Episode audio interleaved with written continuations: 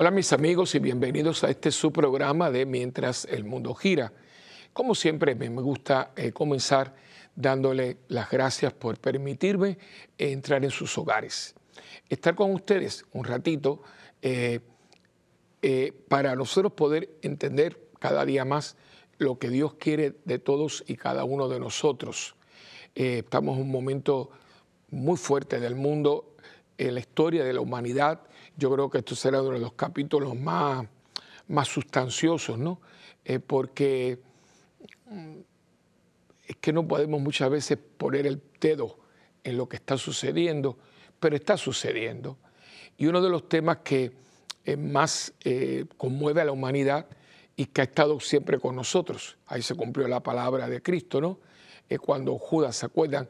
Está hablando de que por qué no vendieron el perfume aquel con que ungieron a Jesús para que se le diera el dinero a los pobres. Eh, le dijo, déjela tranquila, ella me está preparando a mí para mi sepultura y a los pobres los tendrán siempre con ustedes. Ya desde ahora les anunció que el tema de este programa va a ser la pobreza, la dama pobreza, la hermana pobreza, y escogí este tema porque ya dentro de unos días estaremos en el mes de octubre y en, ese mes siempre se celebra, es un mes como todos, hay, meses, por ejemplo, junio, agosto, hay meses que vienen con mucha riqueza eh, del santoral, ¿no? Eh, pero octubre esto es eh, Los Ángeles, Custodio, Santa Teresita del Niño Jesús, está San Francisco de Asís, bueno, una maravilla.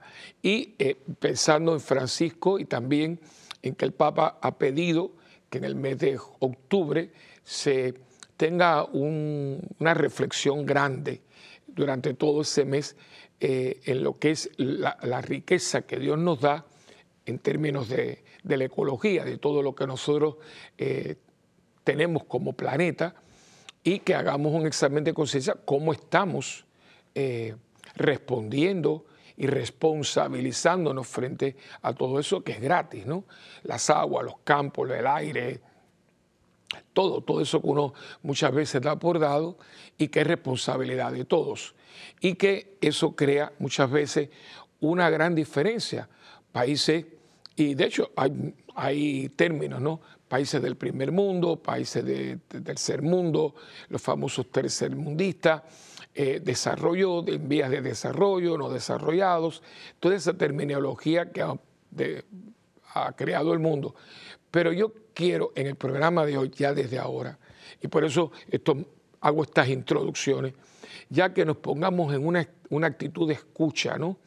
Porque es un tema que ha sido muy manipulado, eh, algunos para eh, sus propios movimientos revolucionarios, etcétera, que se llevan a cabo la mayoría de ellos cogen la pobreza como estandarte y cuando tienen el poder lo que hacen es empeorar las cosas y empobrecer más las cosas. Un ejemplo de eso clásico ha sido Cuba, ¿no? Y perdone que yo traiga Cuba, pero es que yo nací en Cuba y, estoy al tanto también, aunque estoy en Puerto Rico, donde hay pobreza, no hay miseria. En Cuba hay miseria. Y podrán decir todo lo que quieran, yo comparto siempre, porque ustedes son mi familia, mi gente, pero le descontaba este, eh, una persona profesional en Cuba que gana veintipico, el equivalente de veintipico de dólares al mes, y es un hombre académico, eh, y hasta le dije, pero ustedes en la escuela, los maestros, a nosotros en la escuela ni agua. Y, entonces fue el que me estaba pidiendo una ayudita, eh, que le ayudara, pues no tiene a nadie, y me dijo estas palabras que no se me olvidarán nunca, por favor, Willy, tengo un hospital de 40 años, por favor, no me dejes morir de hambre. Y no creo que era dramático, es una cosa que, hay que mirar. Lo que pasa es que el, poder, el gubernamental de Cuba ha creado una imagen, ¿no? El turismo, la cosa, pero vaya con la gente, vaya a los sitios, vaya y usted verá que la famosa libreta de racionamiento que existe hace sesenta y pico de años, lo que es una miseria, ¿no? Y la gente se está muriendo literalmente de hambre y de todo. Y en un programa anterior yo se los dije, ¿no? Mi oftalmólogo me trajo, que que él dijo, pero ¿qué es esto? Un muchacho que casi, yo tengo que preguntarle si perdió el ojo porque ya era un tumor y le estaban tratando este, como una, era una alergia y era un, cáncer, ¿no? Y que era una alergia en la potencia médica, todo se vive y todo esto ha sido hecho en nombre de los pobres, de los desamparados, la misma verborrea de siempre y vuelvo a repetir, para algunas personas se quedan un poquito, ¿no? Que el padre habla política, yo no estoy hablando de política, a mí la política no me da nada y yo lo que, pero hay que ser profético, hay que ser justo, ¿no? Y mira lo que está pasando en Venezuela, que en Venezuela, un país tan pujante, que había pobreza, sí había pobreza, pero la miseria que hay no se veía. Cuba, 62 años y para atrás, y para atrás, y para atrás. Y la gente que quiere poner un dedo y tapar el sol con el dedo, Óigame, estamos hablando de que miles y miles, yo tiene que estamos en el millón saliendo y saliendo. Y la esperanza de una persona en Cuba es irse del país. Eh, Nicaragua, ahora mismo, lo que eh, eh, Colombia empieza con sus problemas, la gente saliendo, porque es que yo no sé por qué. Porque la pobreza no es un issue, no es un asunto fácil de, encararlo, eh, pero tampoco es tan, no es, no es para cogerla como banderín y solo solapadamente, ¿no?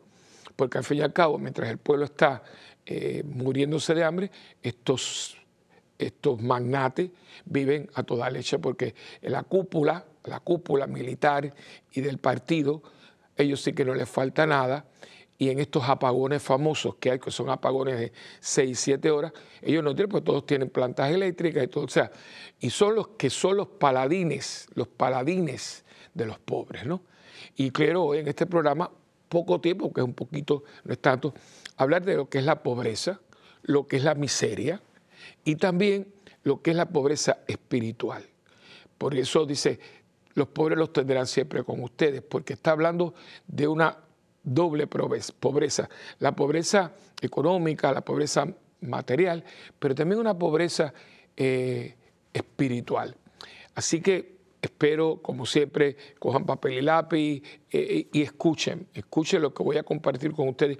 Yo no tengo alianzas con nadie, a mí nadie me da nada, es decir, yo no, yo no, yo no le debo nada a nadie para hablar de este, de hablar del otro, pero sí quiero hablar por los que no tienen voz, los que han sido callados, y que muchas veces ni los medios de comunicación hablan por ellos, ¿no? Eh, yo le, de hecho, yo le amo a Cuba la cenicienta olvidada, porque para ella no mira nadie. Eh, como ahora eh, yo les he hablado, y perdonen si algunas cosas las repito, pero veo que a veces como, una, como un olvido, estamos desconectados, hablaba yo anteriormente en otro programa. Y siempre comenzamos pidiéndole al Espíritu Santo, ¿eh? Que nos dé, que nos dé sabiduría, que nos dé consejo, que nos dé fortaleza y que seamos justos, justos, que seamos equitativos y que tengamos un corazón abierto, un corazón conectado, un corazón motivado, un corazón interesado también en el otro, porque muchas veces si usted coge un programa puede ver que, que caja con el otro. Y si yo hablé en otro programa anterior de que había mucha gente que se desconecta que se desinteresa, que se desmotiva para ver la realidad del otro lado, eso, por supuesto, lleva a muchas cosas, entre ellos a una pobreza, porque a no ser que nosotros nos pongamos de acuerdo para que todo el mundo tenga un poco, vamos a caer en que unos tienen mucho y otros no tienen nada. Y hablo de todo, de, bienes materiales, estoy hablando de comodidades, de oportunidades de trabajo, de acceso a la educación en todos los lugares. Y inclusive, entonces voy para el otro lado, países que no tienen una pobreza ni una miseria, pero no tienen de dónde agarrarse, y ven ustedes países como algunos escandinavos que teniendo una, bonanza económica, eso tan, el suicidio es algo impresionante. Por eso el programa de hoy tiene que ver con una pobreza en general y tratar de nosotros como cristianos, tratar de vivir lo más auténticamente posible para que sea de una manera u otra, pero siempre bajo la sombrilla de la pobreza, ser lo más auténtico, lo más eh, conectados, los más motivados e interesados para poder poner un granito de arena eh, en favor de los que no tienen nada, ni voz ni presencia. Y vamos, por, supuesto, a comenzar con la oración al Espíritu Santo. En nombre del Padre, del Hijo y del Espíritu Santo. Amén. Oh Espíritu Santo, amor del Padre y del Hijo, inspírame siempre lo que debo pensar, lo que debo decir, cómo debo decirlo, lo que debo callar, lo que debo escribir, cómo debo actuar, lo que debo hacer para procurar tu gloria en bien de las almas y de mi propia santificación Espíritu Santo, ilumina mi entendimiento y fortifica mi voluntad. Dame agudeza para entender, capacidad para retener, método y facultad para aprender, sutileza para interpretar, gracia y eficacia para hablar. Dame acierto para empezar, dirección al progresar y perfección en el acabar. Amén. María, Madre del Buen Consejo, ruega por nosotros que así sea. En nombre del Padre, y del Hijo y del Espíritu Santo. Amén. Bien, eh, como ya les acabo de decir, eh, hoy el programa de hoy pues tiene que ver con la pobreza. Y vamos a comenzar en esta primera parte hablando un poquito de la pobreza material. Pobreza que existe y diferenciar entre pobreza y miseria.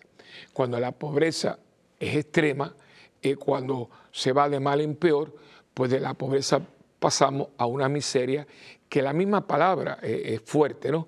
Vivir en miseria. Eh, hay una obra muy linda, eh, la obra literaria, y después se hizo musical. He tenido la, bendición de ponerla en Puerto Rico, creo que fueron dos veces. pero claro, yo la he visto, hasta la vi en Israel, en hebreo, pero cada uno cuando la conoce la música es la misma. Eh, hay una película que se la aconsejo muy buena, eh, muy bien interpretada, que se llama Los Miserables. Y lo que hizo eh, Víctor Hugo, el gran famoso literato francés, coger una realidad y plasmarla en este personaje, que es una maravilla, Jean Valjean, que lo arresta precisamente por robarse un pedazo de pan para su sobrino que se está muriendo de hambre, ¿no? Y toda la dinámica de él con el famoso jefe de la policía, Javert, eh, y, y, tiene una novela fantástica que describe la miseria dentro de una sociedad que por, un lado, era opulente, era hermoso, era París, etcétera, y por otro lado hablábamos de tugurios, ¿no? Eh, hasta eso, una de las mejores obras literarias tiene que ver con la miseria, los miserables, ¿no? Y todavía hay eh, bolsillos de miseria en el mundo, países que no, no tendrían por qué. En eso cuando uno mira, pues mira a dos continentes, nos miramos América, especialmente América Latina, Caribe también, porque tenemos Haití, un país que nunca ha salido y cada vez pobrecitos que van a levantar, o viene un huracán, o viene un terremoto, es algo patético, ¿no? Eh, los gobernantes que han tenido, eh, los intereses creados, y por el otro lado, el otro continente que es el continente africano. Pero también en la India hay uno, la Madre Teresa, acuérdense que la Madre Teresa comienza su ministerio y la frase de ella es increíble, entre los pobres de los más pobres. Es decir, que aún dentro de la pobreza, estoy hablando de la pobreza material, hay pobres y hay pobres. Hay gente que tiene muy poquito, está ahí más o menos haciendo pininos para poder salir adelante, pero tiene algo. Y hay gente que no tiene nada. Y entonces está ese, ese bordecito, ¿no? En que ya estoy tan pobre, estoy tan famélico, estoy tan desprovisto de todo, que caigo entonces en la miseria. Y claro, tanto la pobreza material como la miseria crean unos males horribles. Ahí es donde se empieza a la persona a degradar, a venderse, a robar, a la delincuencia, como lo vemos. Vemos que eh, se crea todo esto.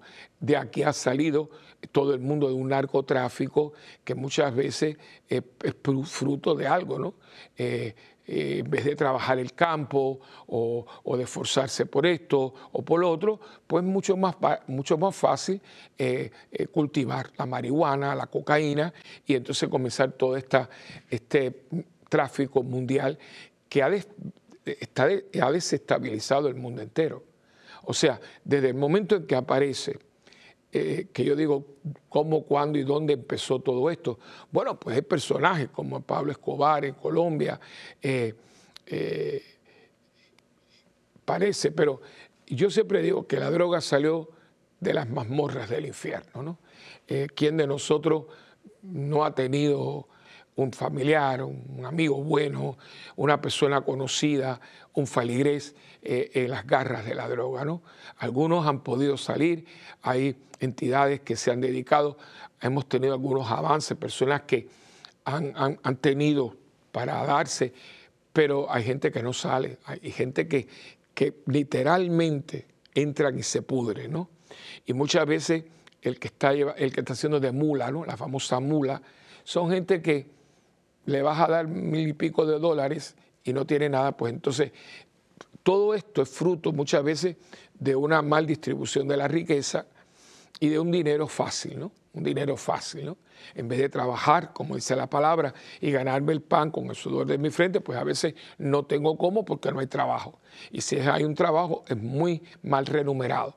Pues entonces vienen esta gente y te dice, no tienes que hacer esto, lo que tienes que hacer aquello, tienes que hacer otro. Vienen las, las maras, los famosos grupos que lo hemos visto en Centroamérica, vienen las pandillas, vienen las gangas, como le dicen en algunos lugares, una mala traducción, pero... Eh, y todo esto es fruto de una pobreza que va desde no haber educación, no haber preparación, no haber los medios elementales para que una familia pueda eh, formarse eh, con los valores y principios. Eh, es muy difícil inclusive predicar el Evangelio, porque predicar el Evangelio a gente que no ha comido es lo que decía San Vicente de Paul, que vivió en una, en una Francia muy miserable, decía, es muy difícil hablarle, hablarle a la gente de Dios con la barriga vacía.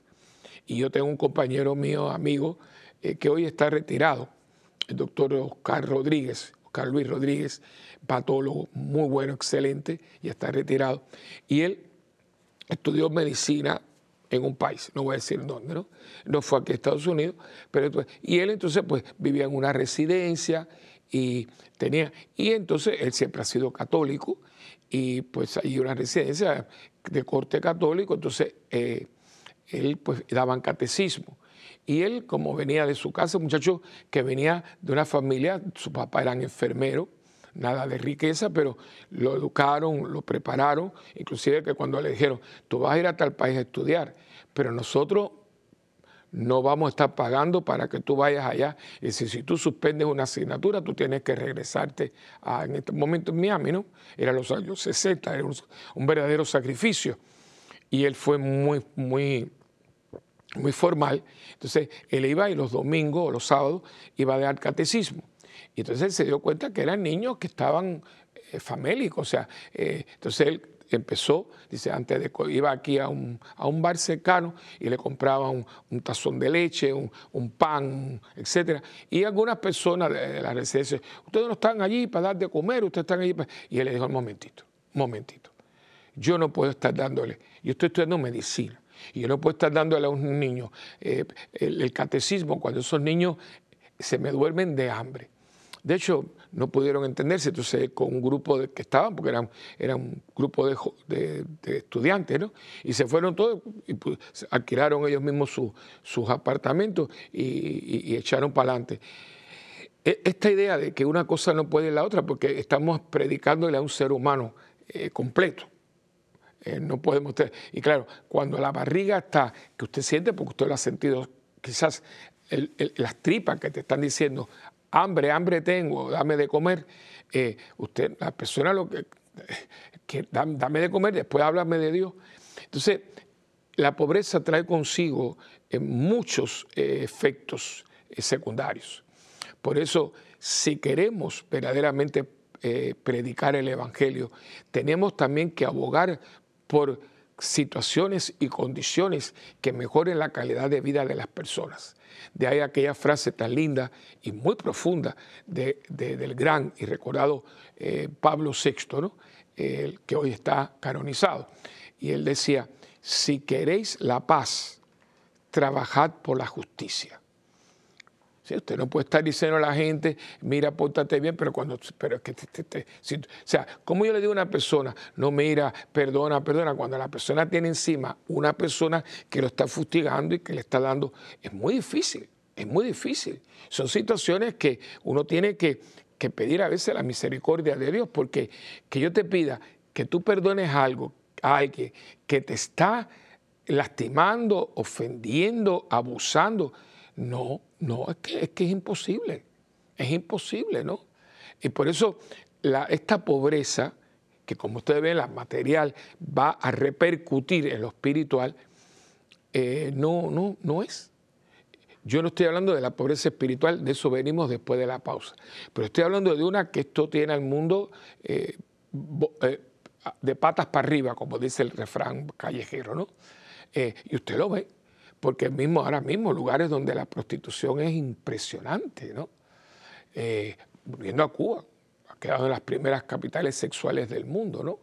Hablando cuando venían, que si los, los, cabarets, las cuestiones, y ahora la, famosa, que, un término que, que, nunca se ha visto, las jineteras, ¿no? Las jineteras, que, que son muchachitas, pero claro, eh, con un extranjero, se acuesta en esa y le da el equivalente a un sueldo a veces de dos meses. De eso no se quiere hablar, de eso no se quiere hablar. De eso no se quiere hablar en los países del este. Cuando usted viene de un país de estos, de otro a otro a otro, usted ve las carreteras la cantidad de mujeres prostituyéndose. Entonces, eso por un lado. Por el otro lado, el, todo el narcotráfico que el río revuelto es ganancia de pescadores. Y todo esto porque no hay conciencia de que todo este planeta, aquí de todo para todo el mundo y sobra. Pero no, no, eh, porque cuando no hay pobreza de corazón, que voy para lo que voy a hablar después de la, de la pausa, venimos entonces esto. O sea, la pobreza espiritual y la pobreza material son hermanas gemelas. Porque la persona que tiene un corazón pobre, que ya veremos qué cosa significa esto, es una persona que se da cuenta de que si tiene, no es para él, sino como dice otro refrán, a mí me encantan los refranes, bañate pero salpica, ¿no? No podemos caer en este individualismo porque lo que está sucediendo aquí en Estados Unidos y en otros países también, otro refrán, ande yo caliente y que se muera la gente, ¿no? Yo vengo para tener mi carro bueno y todo. Pero mira, ¿qué tú haces? yo creo que todos nosotros que tengamos un sueldo decente, ¿no? Podemos tener alguna entidad para ayudar, tiempo, tiempo. Eh, yo, por ejemplo, hablo de Puerto Rico. Puerto Rico hay, hay, pobreza, pobreza hay, hay bolsillos de pobreza, no hay miseria, pero hay pobreza. Pero muchas de las cosas de personas de ambulantes, personas eh, adictas, eh, madres solteras, muchas de esas entidades eh, se encargan, entidades sin fines de lucro, son los que se encargan de ellas, el, gobierno, y yo, y yo en mi parecer, yo no creo que los gobiernos se deben de meter en esto. Yo lo que sí creo que el gobierno debe proveerle a estas entidades, ¿verdad? supervisando de que no haya ahí juego de nada, pero yo que, estoy, que, estoy en la Junta, que soy parte de entidades sin fines de lucro, yo lo que veo que son gente voluntaria que nunca han pedido nada, porque yo, yo tengo eh, PSB, que es la que hacemos obras, etcétera, eh, y cada obra que se hace para promover la cultura, porque los muchachos estén haciendo algo eh, constructivo, desarrollen sus talentos y sobre todo estamos trabajando con una universidad eh, que tiene departamento de teatro musical, pero no tiene, como, no tiene teatro. Y entonces, pues ellos vienen con nosotros y ayudarlos. y, siempre que hay una obra desde hace, bueno, hace treinta y pico de años, y siempre todo lo que hemos hecho, siempre desde el primer día, era para beneficiar a una entidad, siempre. De hecho, esto va con esto, si no, no se hace. Una vez me acuerdo que yo eh, eh, eh, empezamos a planificar y, no, yo no se me ocurrió a nadie.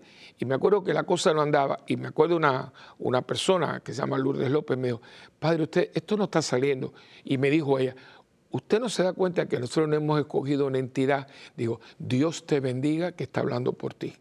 Ahora mismo nos sentamos con el abogado y todo a buscar una entidad que refleje la obra y para ello. Y enseguida, porque era parte de la misión. De hecho, el, lema de, de, PSB Productions es ayudando a los que ayudan. Nosotros, yo no puedo estar aquí, yo no puedo estar en serio, yo no puedo estar en la distrofia muscular, pero nosotros podemos ayudar y damos una cantidad de los recaudados, lo demás es para la próxima obra, ¿no? Es, yo estoy. La otra es Casa Raquel, que yo les he pedido que si usted quiere ayudarnos, es una entidad sin fines de lucro de guía y orientación para la mujer para que haya alternativas al aborto, que haya alternativas para la crianza de los hijos, porque hay muchas eh, entidades, como por ejemplo Planned Parenthood, que lo que es aborto y aborto y aborto y pastilla y aborto y no sé cuánto. Eso denigra y destruye a la persona, porque yo que he trabajado con mujeres que han abortado, yo le diría que un 97%, la mujer tarde o temprano en su caminar como mujer, va a tener algo que le va a decir porque usted mató a su hijo. O sea, tiene que ser una persona muy desalmada, una persona, y, después, pero eso no lo hablan, las feministas no lo dicen, porque no hablan, o sea, hay que ver lo que se está haciendo en esos centros de, de aborto, no clínica. Por favor, acuérdense que se los he dicho muchas veces, no alentemos y no ayudemos a seguir hablando de cosas que no deben de decirse. Le hemos dado mucha propaganda a lugares que son nefastos. Porque clínica, acuérdese que una clínica, ya como este paréntesis, son lugares donde usted va a curarse, clínica de pie, clínica de piel, clínica de ojo, y usted va, usted va a sanarse. ¿Cómo usted va a llamarle clínica de aborto? Allí no se sana nadie, ni la madre ni el niño que se aborta, son centros de abortos, por no decir mataderos. Pero alguien me dijo, no lo diga, padre, eso está muy fuerte. Bueno, voy a ser un poquito más suave. Pero clínicas no, ¿eh? No, por favor, todos ustedes cancélenlo. Son centros de aborto. Y si usted viera, por eso estamos fuera, rezando, y si usted viera a las niñas que las llevan las abuelas, eso es patético, pero eso se calla, porque es una industria, el aborto es una industria para los, tejidos, para esto, eh, médicos que juraron salvar vidas y han hecho fortunas matando niños en el lugar más seguro que uno tendría que estar, que es el vientre de su madre. Eso también es pobreza. Cuando una sociedad mata a los hijos que Dios les da a esa sociedad para continuar un desarrollo existencial, no somos pobres, somos miserables. Y ahí donde viene este tema, que es un tema muy profundo y que tenemos que examinar a cabalidad. Y por eso estamos en un mundo de miseria, porque estamos en una pobreza muy grande que responde a esa pobreza y miseria que tenemos dentro de nosotros. Pero vamos ahora a un pequeño receso y venimos enseguida con tu programa de siempre, mientras el mundo gira.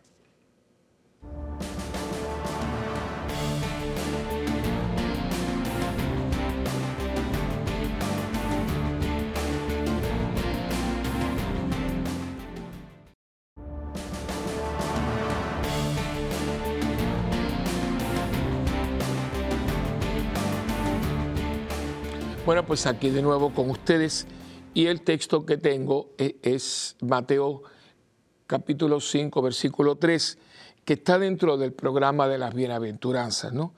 Eh, y fíjense, voy a leer un poquito antes, porque el capítulo 5 empieza diciendo que Jesús viendo la muchedumbre, subió al monte, se sentó y sus discípulos se le acercaron y tomando la palabra les enseñaba diciendo, la primera bienaventuranza, fíjense cuál es, bienaventurados los pobres de espíritu, porque de ellos es el reino de los cielos. La primera. Y hay ocho. La última siendo, bienaventurados los limpios de corazón, porque ellos verán a Dios. Pero la primera, bienaventurados los pobres de espíritu, porque de ellos es el reino de los cielos. Y ahí está entonces lo que yo les digo a ustedes, ¿no? La pobreza de corazón. ¿Qué significa la pobreza de corazón? La persona que no es prepotente, la persona que, que no orgullosa, la persona que no está tan llena de sí misma que no pueda ver que yo no puedo subsistir en este mundo sino dependo de los demás. Porque hay gente que tiene muchos medios, que son gente eh, riquísima, ¿no? Eh, eh, que tienen dinero para, no para votar, para, para tirarlo hacia el aire, ¿no? pero se olvida, porque algunos hacen cosas, yo tengo una fundación, algo, pero hay gente que, wow, son miles, son billones, y, y, tienen, hay un grupo que se rivaliza, ¿no? A ver quién es el, el, millonario más grande del mundo, como si esto fuera un juego, ¿no? Y mientras estamos con estos juegos y todo, donde hay eh, eh, eh, cosas extravagantes como tener llaves de las plumas del baño en oro y tener carros mandados a hacer, toda esa cosa. Pero fíjense entonces, uno les pregunta a ellos, porque no, no, a ese, no a ese nivel, pero he tratado con personas eh, ricas, millonarias, ¿no? Eh, que han llegado. Y, hay una tristeza muy grande, una tristeza muy grande, un vacío, porque el dinero, los placeres, las comodidades son agradables. O sea, un placer es un placer, por eso se llama placer, ¿no?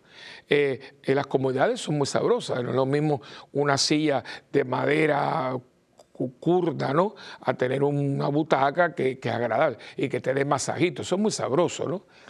Pero eso no da paz. Eso no da sosiego. Eso no da tranquilidad. Y porque usted se da cuenta de que casi todas estas personas que tienen tanto tienen terapistas, psicólogos. ¿Por qué? Porque no pueden vivir con ellos mismos. Qué raro si usted lo tiene todo, usted quiere aviones privados, y va, eso por un lado. Otros no tienen esto porque han perdido la conciencia. Y ya, eso hoy estamos hablando de un grado, que no hablaremos de eso hoy, pero un grado de dormición de la conciencia muy peligrosa, porque es cuando la persona ni siente ni padece, ni siente ni padece.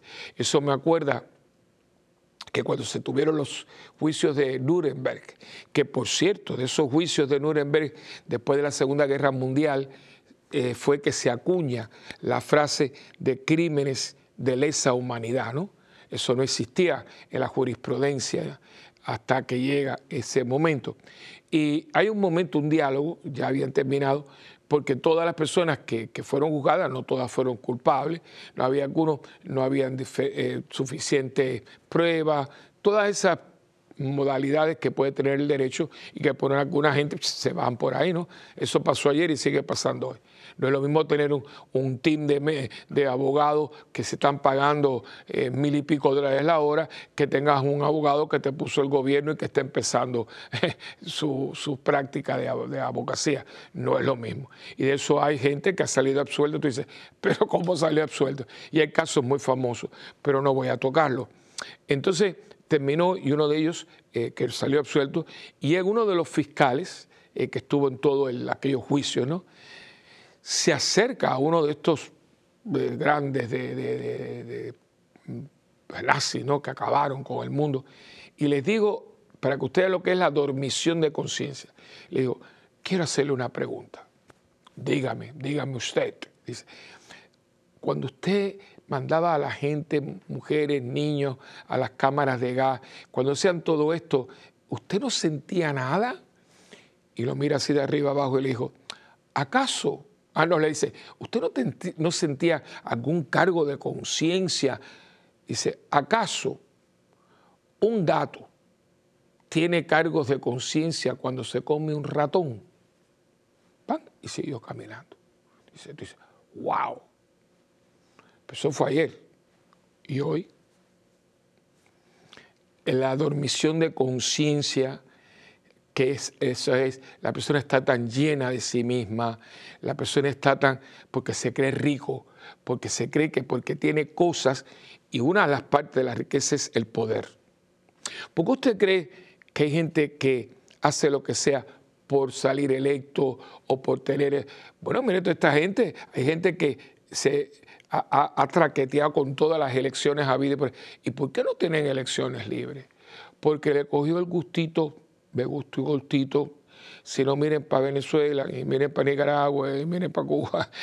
Y a los que están cogiendo y están tratando de, ahora pasó en Chile, están tratando de, inmediatamente meter las manos en las constituciones para quedarse ahí, ¿no? Digo yo que tienen complejo del Sagrado Corazón que tiene promesas de vida eterna, pues ellos tienen ese complejo, ¿no? Por la prepotencia. Pero ¿qué pasa? Que para tener poder hace falta dinero. ¿Por qué? Porque toda esa gente, todos esos satélites que ayudan a que esta gente se perpetúe en el poder para que sigan explotando y dañando y destruyendo a, todas las personas que están que, tendrían, tendrían que tener ellos el servicio de esa persona, bueno, pues hay que, alimentarlo.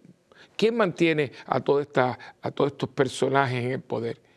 Los generales, pero miren cómo viven y eso es a, base de billetes, fortunas de no sé cuánto, fortunas de no sé cuánto.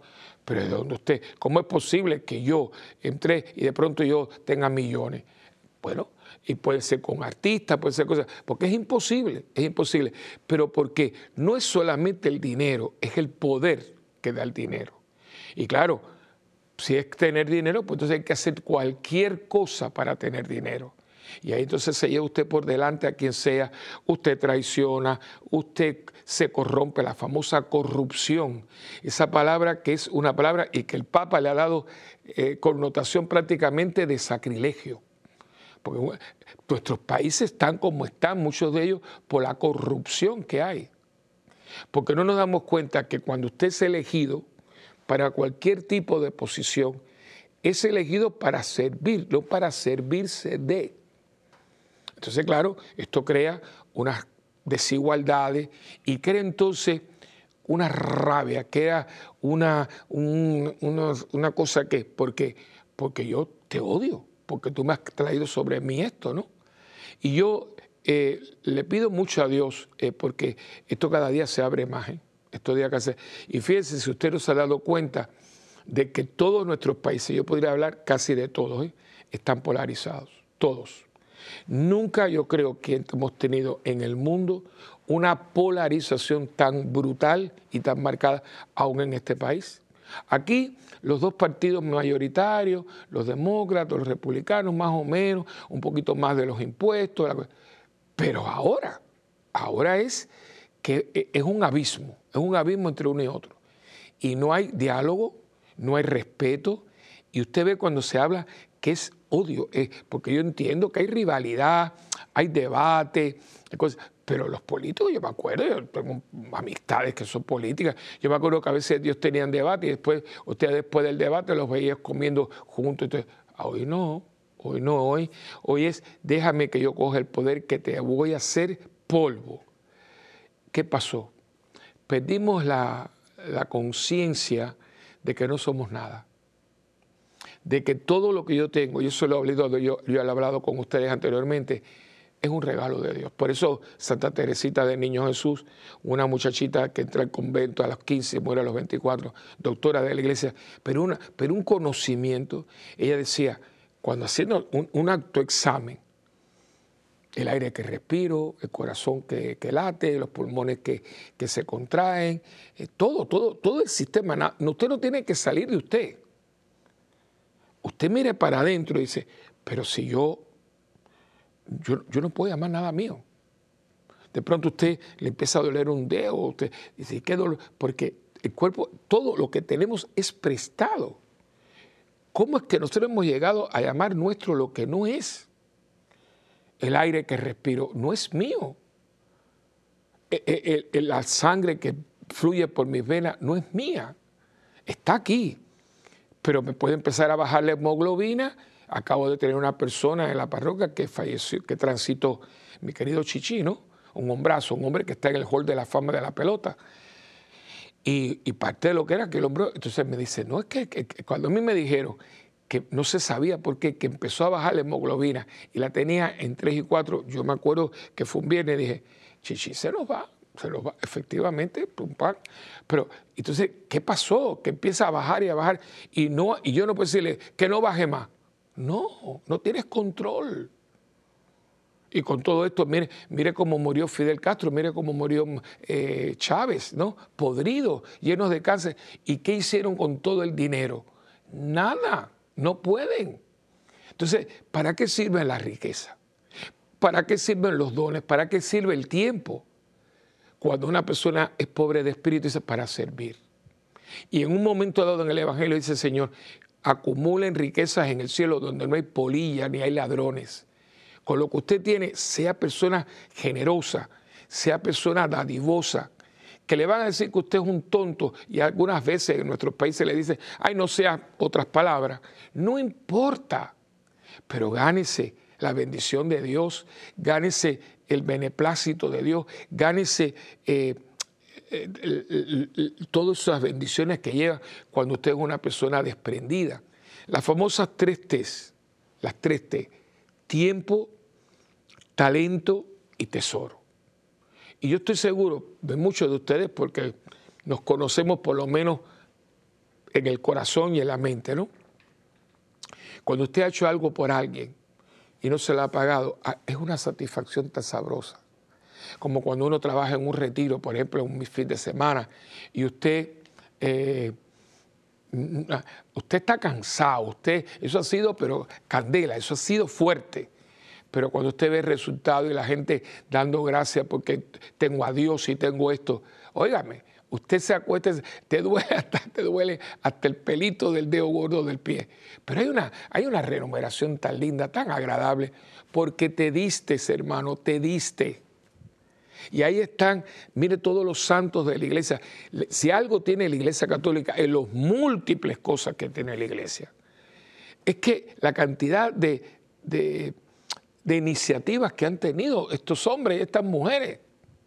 Un San Juan Bosco, eh, una Madre Teresa, eh, un, San José de Calasanz, un San Juan Bautista de la Salle, eh, una Soledad, la Madre Soledad, montones para enfermos, para leprosos, el Padre Damián con sus leprosos del Bolocay. y, ¿Y por qué esta gente lo hicieron? Porque no hay nada más renumerador y más satisfactorio en la vida que el darse. Esta gente tiene mucho, pero son gente muy pequeñita, muy estreñidos, porque, claro, están acumulando. ¿no? Hay una obra muy bonita eh, estábamos pensando la poner, pero no pudimos porque los derechos eran muy fuertes. Pero queríamos presentar la que tenía, que tiene que ver con la Navidad. Es un personaje que, si usted no lo conoce, búsquelo porque es muy famoso. Eh, es de una novela, una novela eh, escrita por Charles Dickens, que se llama, eh, la novela se llama Una canción de Navidad. Y en esa canción de Navidad hay un personaje que se llama Ebenezer Scrooge. Y es una, fantástica porque Charles Dickens hace una crítica a su tiempo. Fíjense qué cosa más interesante. Es un tiempo donde Inglaterra tiene la revolución industrial, que fue una revolución o fuerte porque saca a la gente de los campos y es cuando empieza la locomotora, empiezan las industrias, empieza todo eso. Y había niños chiquitos eh, trabajando en las fábricas, un momento muy grande, que esto da pie para que una persona escriba un libro que ha hecho un daño horrible hasta el día de hoy, que es El Capital, y lo escribe Carlos Marx. Carlos Marx, que es el fundador del marxismo, después del leninismo, porque Lenin lo va a establecer en Rusia, escribe el, capital para Inglaterra, no fue para Rusia, lo que pasa es que eh, Inglaterra hace unos cambios y no, no se dio. Eh, pero al mismo tiempo, en la misma sociedad, hay otra persona que se llama Charles Dickens y hace una crítica, una era negativa, llena de odio, llena de rivalidad, de confrontación, el marxismo, y Charles Dickens lo que cree es conciencia y escribe esta novela que hizo ¡boom! Y a raíz, esto no lo sabe mucha gente, a raíz de la novela eh, Christmas Carol, una canción de Navidad, a raíz se, se erigieron 62 entidades de caridad en Inglaterra, porque se creó conciencia, ¿no? Se creó conciencia. Cuando usted tiene a Dios, usted puede tener dinero, pero usted ve que con lo que usted tiene, que mucha gente ha hecho, entidades, escuelas, orfelinatos, porque, porque usted da. Y la gente es tonta, la gente es tonta, porque mientras más usted se da y más usted da, más usted recibe. Porque usted no le va a ganar a Dios en generosidad. Eso yo lo he visto en mi vida. Por eso yo le digo a la gente, si no lo hace por piedad, hágalo por interés. Usted quiere bendiciones, sea una bendición para los demás. Usted quiere eh, salud, pues sea salud para los demás. Dese, dese, porque al darse, estás dando, estás haciendo lo que el maestro nos dijo. Y claro, pero para esto hay que tener un corazón pobre y el que tiene el corazón duro, porque todos estos bienes materiales, por eso hay que tener mucho cuidado, mucho cuidado. Cuando usted empieza a tener muy buena remuneración profesional, y no solamente en dinero, ¿eh? en halago, en, que la gente te aplaude, cuidado porque la cabeza se llena de humo. Y la gente empieza a tener unas actitudes y una... Eh, ¿Pero qué le pasa a esta persona? Se cree lo que no es. Lo que no es es como el globo, ¿no? Eh, los globos son muy bonitos y cuando uno va a hacer una fiesta, hay gente que hace unos adornos de globos combinados que precioso. Pero el globo tiene dos cosas. Primeramente, tiene que tener mucho cuidado porque si alguien tiene alguna cosa que sea un poquito afilada, hace ¡bah! Y, uno hasta salta. Pero aparte de eso, los globos tienen un, tiempo. Para ahora, por ejemplo, la fiesta es hoy, quizás 24 horas. Pero después de eso, el globo empieza eh, que, que sea horrible. Y hay gente que tiene, no la vida es como un globo y la gente está como un globo. Cuidado, porque usted sube como palma y baja como coco. Y los he visto, yo los he visto. Yo puedo hacerle, y lo que no tengo el tiempo, de hospitales, de, de belleza, gente que era muy linda, y como no, era muy lindo, pues abusó de, y después lo que viene. Porque la vida se encarga de enseñarnos que no somos lo que creemos ser. Entonces la persona consciente, la persona que tiene conciencia de que no tiene nada suyo, que todo es gracia, decía Santa Teresita, todo es gracia. Claro que todo es gracia. Que Dios me da para que yo dé, para que yo tenga inteligencia, para que yo pueda ayudar a los demás. Que yo Esa persona es increíble, es increíble. Por eso los santos mueren sin nada por ejemplo, no sé, que venga San Ignacio de Loyola, ¿no? el fundador de los jesuitas, que él estaba al servicio de la reina. Hay un personaje muy lindo también de la Compañía de Jesús que se llama San Francisco de Borja. San Francisco de Borja estaba al servicio de la reina. Y la reina de España, pues muere, muere la reina. Y él estaba, él era eh, oficial de la escolta de la reina. Entonces, los reyes de España eh, cuando morían, yo creo que todavía los entierran, tenían, los, eh, morían en Madrid, pero los tenían que enterrar en el, el monasterio de la, del Escorial. Entonces, claro, ahora todavía es una tirada. Imagínense aquello en caballo y en carroza, el tiempo que tomaba la cuestión. Y cuando llegaban, llegaban al Escorial, él como oficial eh, principal de la escolta de la reina, tenía que abrir el féretro, y, certificar, esta es la reina, la reina muy linda la que él servía.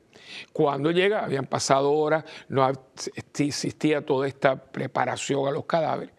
Y cuando abre, imagínense usted lo que vio, el, olor, eh, eh, los gusanos, porque estaba ahí. Y él cierra y dice una frase que lo va a llevar entonces a dejar todo esto, a ser sacerdote, está canonizado él dijo una frase muy linda. Dice, yo quiero servir a un rey que no muera. Se dio cuenta de que todo este boato y la, y la cosa y el lío y la cuestión, porque los reyes también se mueren. Aquí no hay nadie, los papas se mueren. ¿Y qué es lo que queda de usted? El bien que usted hizo y el mal que usted se economizó.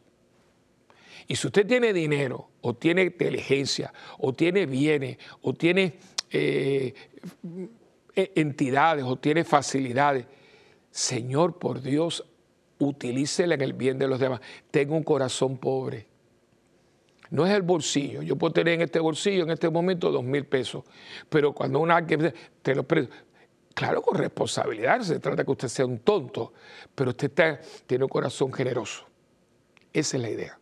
Y yo creo que, cada uno de nosotros tiene que tomar conciencia de todo esto porque no podemos seguir como estamos. Y cada día entonces lo que la gente quiere tener, tener y tener y tener y tener. Y fíjense que tenemos mucho, pero no somos. Y hay una diferencia entre el tener y el ser. Usted no es persona por lo que usted tiene, usted es persona por lo que usted es. Y hoy, ah, no, pero yo no tengo mucho, sí, pero cuidado, porque hay gente que no tendrá mucho billete, no tiene dinero, no tiene metálico, no tiene posesiones, pero tiene mucha eh, soberbia, tiene mucha eh, carácter, y lo que hace es avasallar. Pues yo conozco personas de mucho dinero, muy buenas, muy humildes y muy sencillas. En este momento tengo una persona que es millonaria, pero una persona que es buena, una persona que si tú tocas la puerta, inclusive tiene una empresa, a veces, no, no, de lo mío, persona, ¿no? Y conozco gente que no tiene mucho, pero miren, y no le hace un favor a nadie. Por eso lo dice clarísimo. Bienaventurados los pobres en el espíritu. Es una actitud que sale de un corazón virado hacia Dios, de un corazón lleno del Señor, de un corazón cristiano, de un corazón que ilumina una mente para que la mente entonces pueda pensar como Cristo, que siendo rico se hizo pobre. Esa es la idea, esa es la idea. Y yo creo que necesitamos hacer una ponderación y una reflexión muy seria porque todo esto que ha sucedido con el COVID, esto nos ha encerrado, nos ha encerrado. Y yo he visto actitudes de que eh, acumula, acumula. Usted no puede estar acumulando comida porque la comida después de un tiempo se echa a perder. Déla, échela para adelante, dese usted. Si la parroquia averigüe si su sacerdote necesita ayuda, si no una entidad, las entidades de, sin fines de lucro viven de, la, de los voluntarios. Y si usted se, se se entrega, si usted eh, quiere ayudar, hágalo con un corazón contento. No esté diciendo, sí, cuenta conmigo, pero entonces está como arrastrando los pies para que no, no, no, si no, entonces no lo haga. Porque hay que ser pobre. Porque fíjense, vuelvo a repetir, la primera bienaventuranza es bienaventurado los pobres de corazón. Pero el rico tiene que tener un corazón pobre. Y el pobre, materialmente hablando, tiene que tener un corazón pobre, porque hay gente que no tiene mucho, pero no son buenos con los demás. Y yo me acuerdo, pues yo vengo de un hogar donde yo nunca vi que se hiciera la comida justa, porque por eso digo que muchas veces uno está vestido así, porque llévale esto a fulana, llévale la sopa a la señora, todo eso, porque era aquello de que mi mente, a mí me educaron, y creo que muchos de ustedes del siglo pasado era muy famoso por esto, nos educaron pensando en el otro. No hagas ruido que hay una persona durmiendo al lado. Eso.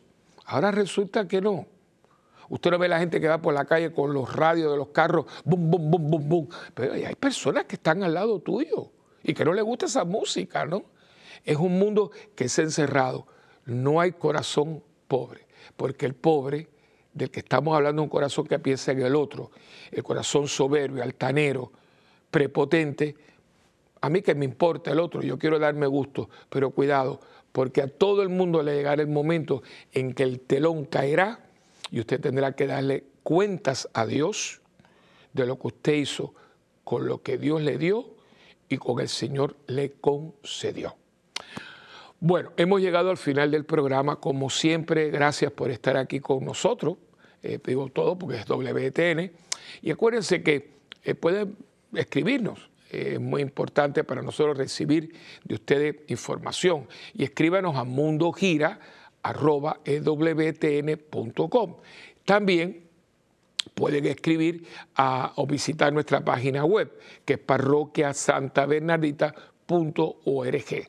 También yo tengo una eh, YouTube, Santa Bernardita, ahí está la misa diaria, eh, que el rosario a las 6.30 y a las 7 horas de Puerto Rico la misa, las misas de domingo, los retiros, todo eso lo porque para eso estamos servir. Y el teléfono de la parroquia 787-762-0375. Acuérdense que si yo no le respondo algo, no es porque no quiera, acuérdense que yo soy uno y no me puedo picar a pedacitos porque entonces me muero. Y también el facebook.com Padre Willy. Y acuérdense que la adoración suya es muy importante. Su oración y su contribución. Porque fíjense que la persona que, que Dios utilizó para esto no le dio nada, le dio un corazón generoso. Y aquí no hay, aquí no hay anuncios. Y sin embargo esto está aquí hace muchos años, porque fue una mujer de un corazón pobre al servicio del Señor. Y como tenía un corazón pobre para Dios, Dios la enriqueció y hoy usted está gozando de una mujer que combinó con bracers en los que vienen con una mujer venían en, eh, imposibilidad y mire todo lo que hace. Pues lo único que hace falta es un corazón pobre, dirigido a Dios y confiado en Dios, que si Dios lo quiere y usted es voluntario y usted es generoso, usted verá la gloria de Dios. Que Dios me lo bendiga en el nombre del Padre y del Hijo y del Espíritu Santo. Amén. Y hasta la próxima en este tu programa, ¿eh? Mientras el mundo gira.